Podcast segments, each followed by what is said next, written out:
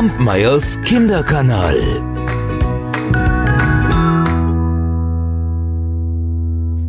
Wir hatten schon lange kein Dummlingsmärchen mehr, oder? Denn da war einmal ein König, der hatte drei Söhne und ratet es genau. Die beiden Ältesten, ach, die waren klug und gescheit.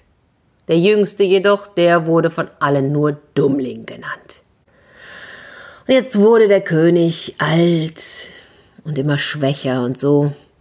So machte er sich Sorgen, wer denn wohl nach seinem Tod eigentlich die Regentschaft übernehmen sollte. Wer würde König? Und so überlegte er hin und er überlegte her. Und schließlich, schließlich, da kam ihm ein Gedanke.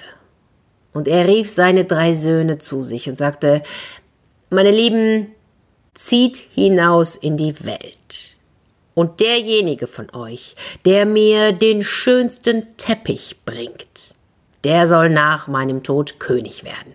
Und damit es keinen Streit unter euch gibt, gehen wir vors Schloss. Ich habe hier drei Federn, die werde ich in die Luft blasen und ihr folgt jenen Federn. Ja, gesagt, getan. Sie gingen also vor das Schlosstor. Der König nahm die Federn, die eine flog nach links, die andere nach rechts, die dritte geradeaus. Und so zog der Älteste nach Osten, der Mittlere nach Westen, und sie lachten über den Jüngsten, der geradeaus der dritten Feder folgte, und sie lachten, weil die Feder nicht weit geflogen war.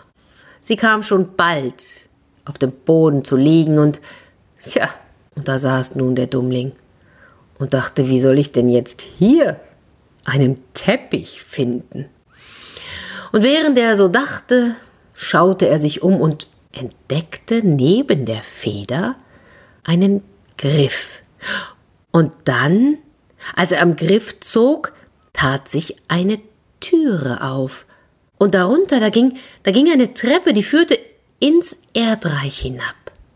Ja, da ließ er sich nicht lang bitten, stieg die Treppenstufen hinab und kam zu einer Türe.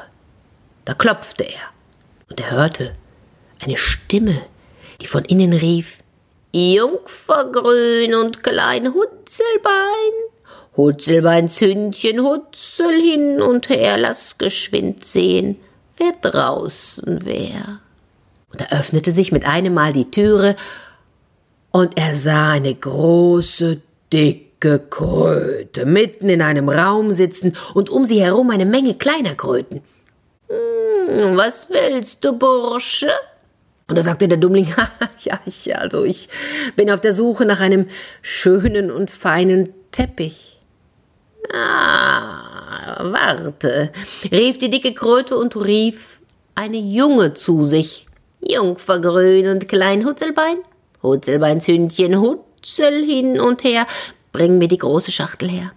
Und die junge Kröte holte eine Schachtel, die dicke Kröte öffnete sie, und da holte daraus hervor einen Teppich, der war so schön und so fein gewebt, wie man ihn oben auf der Erde noch nie gesehen hatte. Diesen Teppich gab sie dem Dummling. Der dankte ihr und stieg wieder hinauf. Die beiden ältesten Brüder, ach, die hatten ihren Jüngsten doch für so einfältig gehalten, dass sie glaubten, der würde überhaupt nichts finden.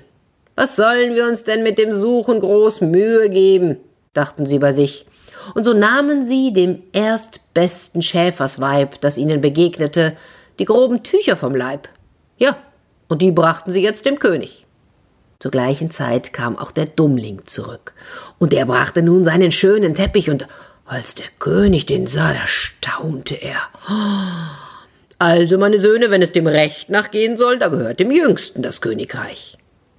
Na, das könnt ihr euch denken, das gefiel den beiden Ältesten überhaupt nicht. Nein, unmöglich kann der Dummling König werden, dem fehlt es doch an Verstand.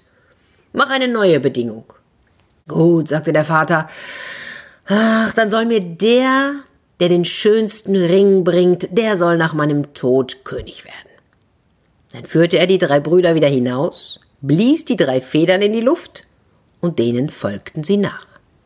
Die zwei Ältesten zogen wieder nach Osten und Westen, und für den Dummling flog die Feder geradeaus, direkt neben die Erdtür.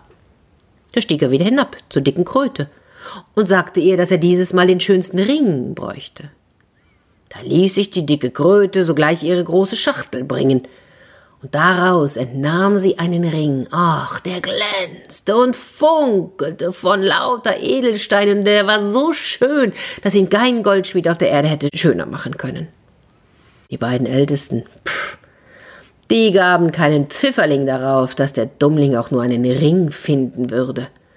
So nahm jeder von ihnen einen alten Wagenring, schlug ihm die Nägel aus und brachte ihn dem König. Dann aber kam der Dummling, zeigte seinen goldenen Ring, und der Vater war außer sich vor Freude und sagte, ihm gehört das Reich. Was glaubt ihr? Waren die beiden Ältesten damit einverstanden? Nein, natürlich nicht. Und sie quälten den König, er möge noch eine dritte Bedingung machen.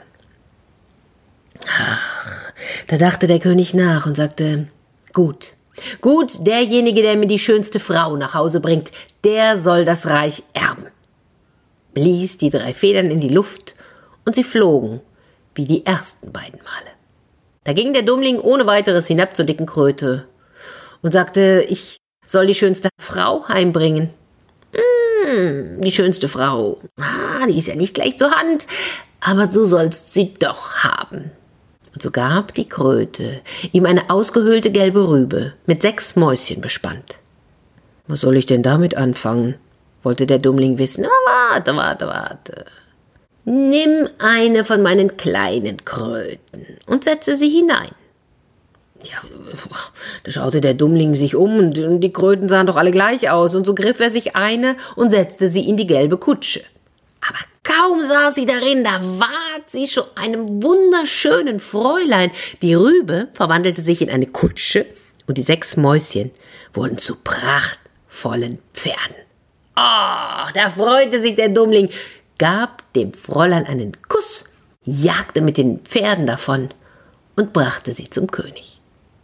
Die Brüder, die kamen auch kurz darauf. Ach, die hätten sich doch wieder überhaupt keine Mühe gegeben, eine schöne Frau zu suchen. Sie hatten die ersten Frauen mitgenommen, die ihnen begegnet waren. Und als der König jetzt die schöne Frau erblickte, die, die der Dummling mitgebracht hatte, da sagte er, dem Jüngsten gehört nach meinem Tod das Reich. Wieder fingen die beiden Ältesten an zu schreien, nein, Vater, nein, das geht nicht. Lasst denjenigen König werden, dessen Frau durch diesen Ring, der unter der Decke hängt, springen kann. Denn sie dachten bei sich, ah, unsere Frauen, die sind kräftig, die sind stark, die schaffen das. Aber schaut dir doch mal dieses zarte Fräulein vom Dummling an, das bricht sich doch alle Arme und Beine, das schafft es nie. Ach, der Vater seufzte. Weil er seinem Ältesten nichts abschlagen konnte, sagte er, gut einverstanden. Und da sprangen die beiden Frauen, die die Ältesten mitgebracht hatten. Und ja, sie sprangen durch den Ring. Aber sie fielen hin. Und die eine brach sich die Arme, die andere brach sich ein Bein. Und schließlich sprang das schöne Fräulein, das der Dummling mitgebracht hatte.